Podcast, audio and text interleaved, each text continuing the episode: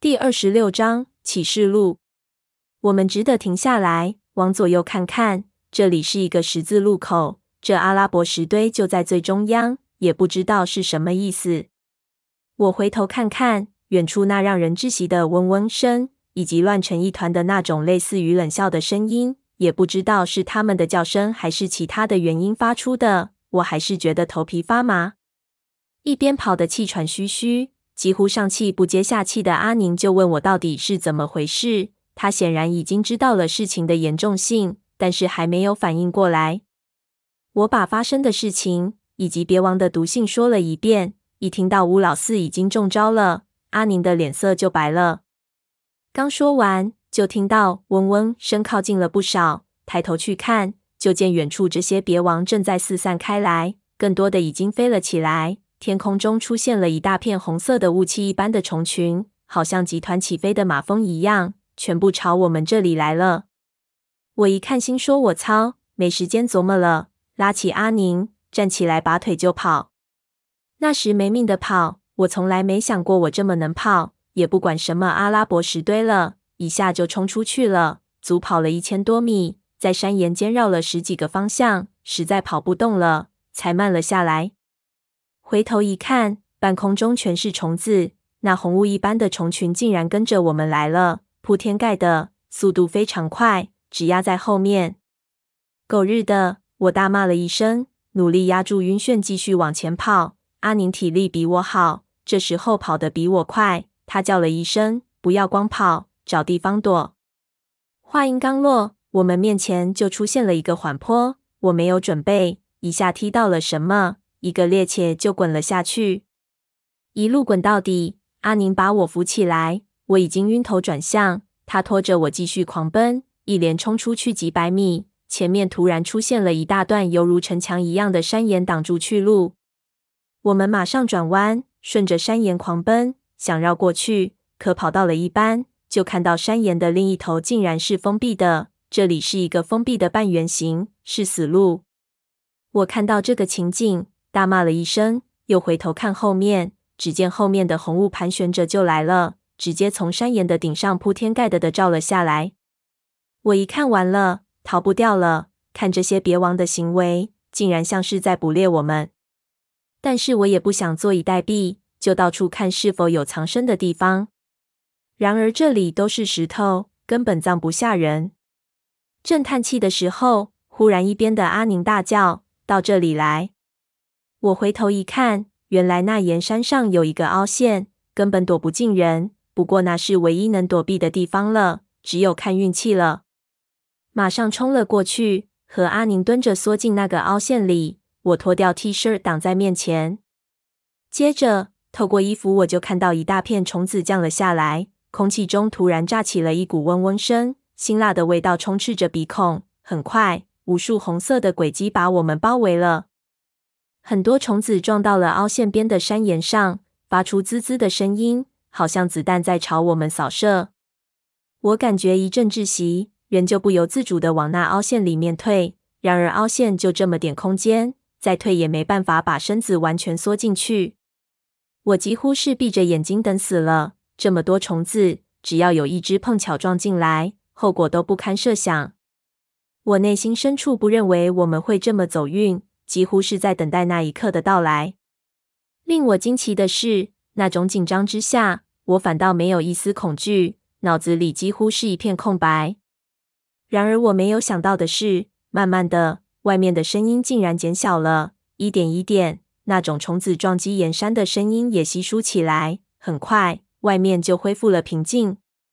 我咬牙咬了很久，直到阿宁拍我才反应过来，探出头一看，别王群竟然已经飞走了。外面零星的几只别王撞在地上晕了。我看的功夫，也一只一只的飞了起来。我和阿宁面面相觑，不知道是怎么回事，不过都松了口气。我往身后的石头上一靠，就怪笑起来：“这他娘的太刺激了，我神经吃不消啊！”笑了几声，就给阿宁捂住嘴巴，轻声道：“看来他们不是在追我们，可能是想飞出去。我们碰巧和他们同一个方向，你也别得意忘形。”待会儿把他们再招来。我一想也是，忙点头。阿宁才放开手，我不再说话，又在凹陷里待了一会儿，才小心翼翼地探头出去。外面的魔鬼城一片寂静，好像刚才的惊心动魄完全没有发生过，只是我们的想象一样。我深吸了几口气，才最后镇定下来。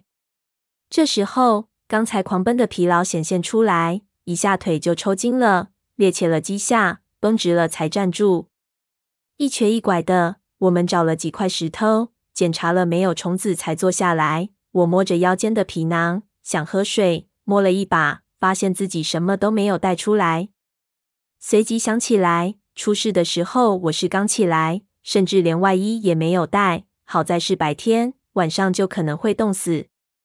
回头一看，阿宁，发现他连我都不如，穿着短背心，刚从睡袋里出来，头发蓬乱。再仔细一看，似乎连胸罩都没戴。我一下有点尴尬，想着当时拉他逃命实在是太急了，只好把目光移开。这些到底是什么虫子？你了解多少？阿宁问我道。我心说，我怎么对你说呢？我虽然听说过很多次，但是实际看到这也是第二次。之前就是在鲁王宫里，虫子是在血尸体内爬出来的，当时只有一只。就差点让我们全部死在那里，而今天这么多铺天盖地一起出现，我也是第一次看到。把自己知道的一些情况和阿宁说了，阿宁显然十分的不能理解，这一切发生的太突然了。他对我的话半信半疑，我自己也感觉这有点难接受，也没有心思去和他详细的解释。我心里觉得这应该和我们要找的西王母古国有关系。这些人头罐也许是当时培养别王的容器。我三叔也说过，在海底墓穴里看到过这样的人头。看来这种鳖肯定是在人的颅腔里繁殖的，而且能保存活力相当长的时间，非常的可怕。不知道西王母古国要这种可怕的虫子来干什么呢？是当成武器吗？如果当时西王母真的能够运用这么可怕的生物武器，那这个野蛮而落后的古国却能够统治西域这么久，原因可能就在这里。一边想，一边往四周打量。我们逃到了什么地方？看了一圈，这块封闭的城墙内的区域完全的陌生，一点印象也没有。刚才跑的时候也不知道绕了几个弯了。我们彻底的走乱了。我们是一路往东北偏北的方向跑。根据扎西的说法，这里有八十多平方公里宽。我们现在在哪个位置不知道，不过不会是魔鬼城的边缘地带。前面还是看不到广阔的戈壁滩。魔鬼城里的街道，也就是风石岩山，只见的距离非常宽阔。虽然这些岩山形态各异，但是只要角度一变，看出来的东西就完全不同。我也无法在这么短的时间去记忆这些，加上宽阔的视野，视觉纵深非常深远，很干扰人的方向感。相信走回去也不太可能了。我们只能看准一个方向，先走到戈壁上，然后顺着魔鬼城的边缘绕一个圈子，回到车子抛锚的地方，和闷油瓶他们回合。那些虫子不知道生存能力怎么样。现在天上全是积压云，阴天没有太阳。如果它们乘风飞上马路，后果不堪设想。不过这里离公路线已经相当远，又没有水源。我想，只要太阳出来一晒，这批虫子应该活不了多少时间。把我的打算一说，阿宁也觉得可行。现在我们身上什么都没有，必须在天黑前赶到。不过现在才中午，时间还充足，而且没有太阳，这对我们来说是万幸。确定了走法，我们又休息了一下，就开始上路。我看了一圈四周，记住了四周几块岩山的样子。都是好像城堡的炮楼一样。如果我们不幸走了回头路，那么如果走回到这个地方，就能察觉。当时我以为最多会废点腿脚，谁也没想到这一走会走得这么痛苦，几乎走到阴曹地府去。我们迷路了。穿行在魔鬼城里，我们并没有放松警惕。那些毒虫子不知道现在飞到什么地方了。如果走着走着又碰上，那刚才的死里逃生就是个笑话。于是，一边前进，就一边注意着四周的声音。不知道什么时候，风又起来，魔鬼城里出现了各种各样诡异的动静。好在风不是非常大，这么听着也是轻轻的，若隐若现，不至于干扰人的神经。我和阿宁没什么话说，而且他衣衫不整，和他并排走在一起，我的眼睛总是要忍不住看他，所以我干脆就走在前面。两个人都不说话，就是偶尔停下来交流几句。他也没什么表情，显然也是心力交瘁，没有心思考虑更多的事情。说实话，如果是在旅游，和一个美女两个人行走在这片诡异的魔鬼城里，看神妙莫测的风石岩山，听魔鬼的哭嚎，虽然不是什么靠谱的事情，但是也不失为一件美事。偏偏这个世界就是如此的奇异。看着我们两个人简单在这里行走，其实就在刚才我们经历了死里逃生这种情况下，我就是再有闲心也不会觉得这情景是美好的。就这么走着，最开始的三个半小时还真有点像旅游。看着奇形怪状的山岩，我有时候还会产生错觉，想去摸照相机。半个小时之后，口渴就开始折磨我们，水分从汗水里流失掉了。我和他的嘴唇都干肿了起来。说起来，我早上还喝了一杯酥油茶，阿宁什么都没喝，但是实际上我们两个的感觉都是一样。这种口渴是十分难受的。我们舔着嘴唇，努力不去想这个事情，才能继续往前走。也亏得没太阳，否则这时候我可能已经中暑了。又走了个把小时，在我最初的概念里。这个时候应该已经到达魔鬼城的边缘了。我们停了下来，喘口气。然而四周看去，仍旧是不变的景色，都是那种高大的风石岩山，没有戈壁的影子。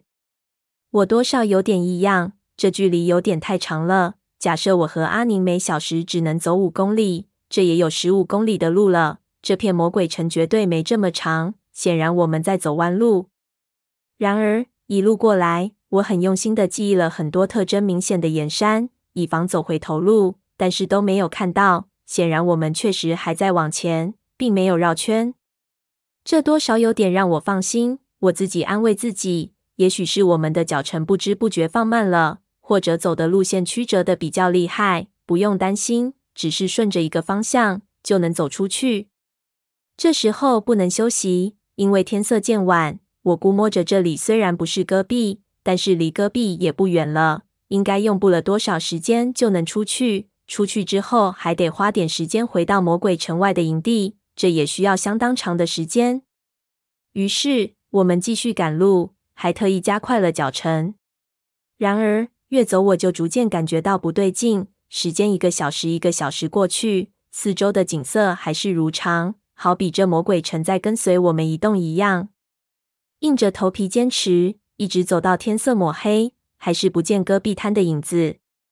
我已经意识到了问题的严重性，这绝对不是什么脚程慢可以解释的了。这样走，不说八十平方公里，就是再大一倍，我们也应该到边了。一股寒意涌上背脊，看来这魔鬼城里的情况比我想象的要复杂得多，不单单是有很多岩山而已。我们迷路迷得非常彻底，天色逐渐暗淡，夜晚又要来临了。这个时候，我就感受到了当时高加索人和另外两个牺牲者在这里迷路的感觉。正琢磨着该怎么办，后面的阿宁已经把我叫住了。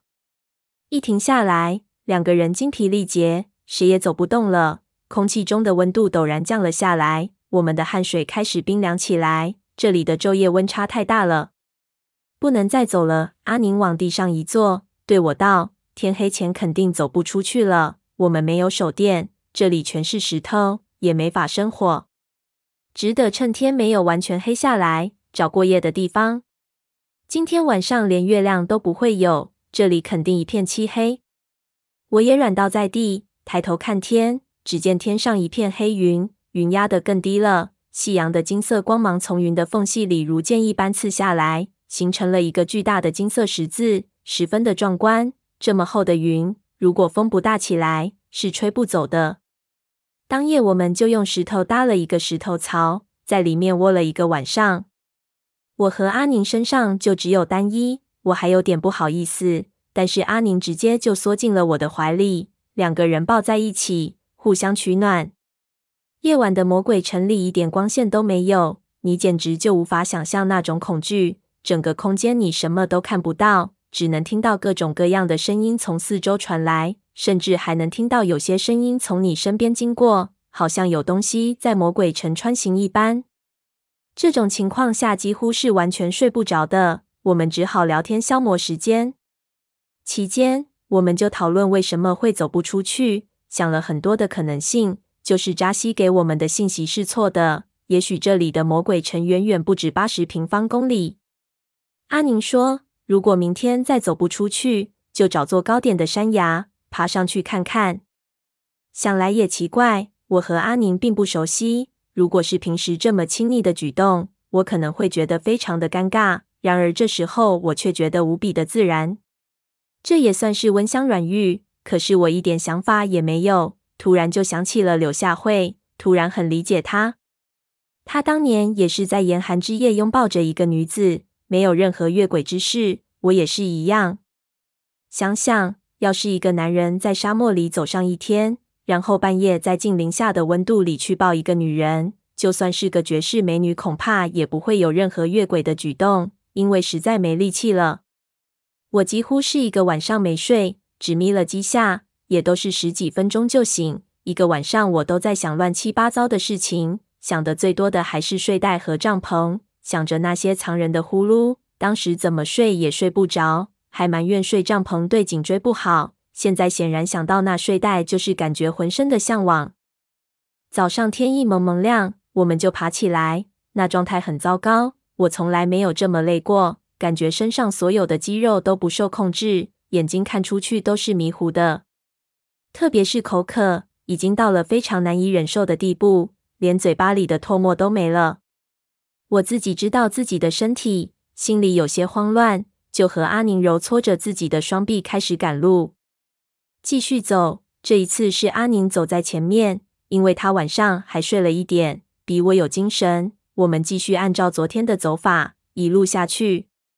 很快，又是三个小时，无尽的魔鬼城。这时候，比无尽的戈壁还要让我们绝望。我看着远处望不到头的岩山的重重黑影，实在想不通这到底是怎么回事。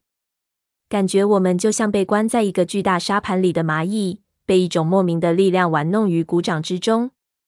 熬过了一个小时又一个小时，很快就到了中午。这时候我才开始有饥饿感，但是这和口渴比起来，简直可以忽略不计。我的喉咙都烧了起来。感觉一咳嗽就会裂开来。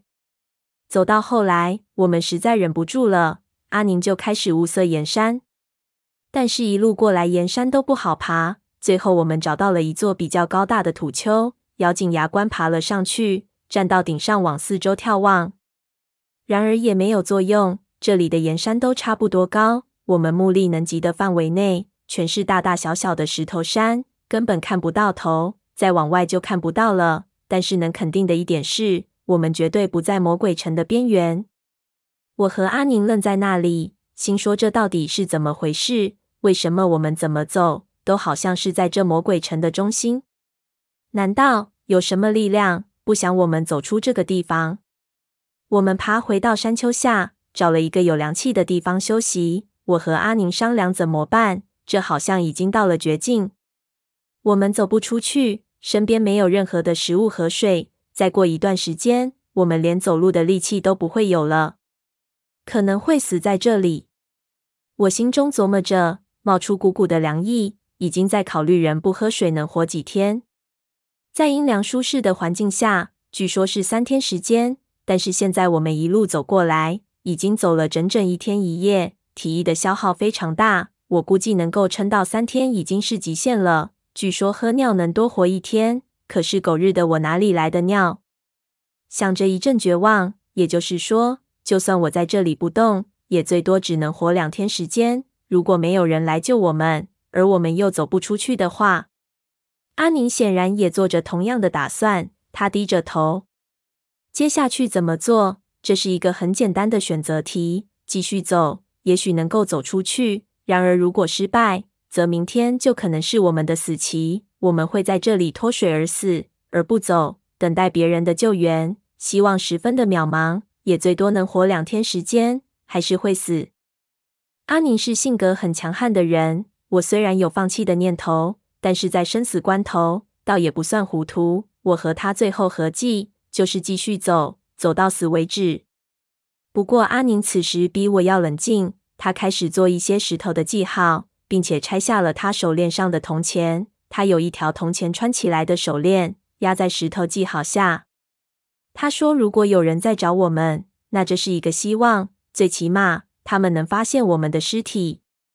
这些铜钱相当的值钱，放在这里当记号。”相当于放了一块金砖在这里，我想着这可能是世界上最昂贵的记号。可惜，它指引的是我们的葬身之地。接下来的两天，我们继续在这魔鬼城里穿行，我都不知道自己是怎么度过这段时间的。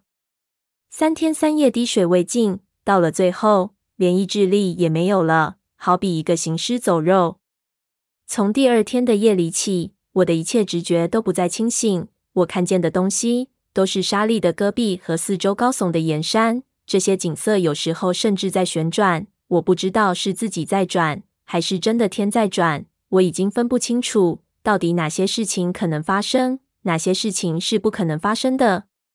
有时候我就感觉自己已经死了，自己是在飞，然后下一秒我就看到阿宁在我面前蹒跚的前进，煎熬还在继续。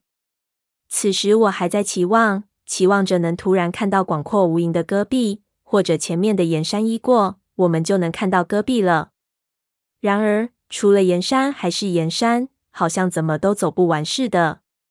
最后，终于，阿宁先倒了下去，我看到他一下就消失在了我的视野里。那一瞬间，我有了瞬间的清醒，接着我就绊到了东西，也滚到了地上。我不知道自己到底是绊到了什么。也不知道自己是摔在石头上还是沙地上。那一刹那，我就看到了天，那不是蓝天，是黑沉沉的乌云。我心里苦笑，如果不是没有太阳，我想我现在已经开始腐烂了。可是，就算给我多活了几个小时，时间也到了。看着乌云，我想站起来，可是根本没处用力气，眼皮越来越重。在完全合上的那一刹那，我忽然看到天空闪了一下，好像是闪电。接着，一切都安静了下来，一切都远去了。我缓缓地沉入了深渊之中。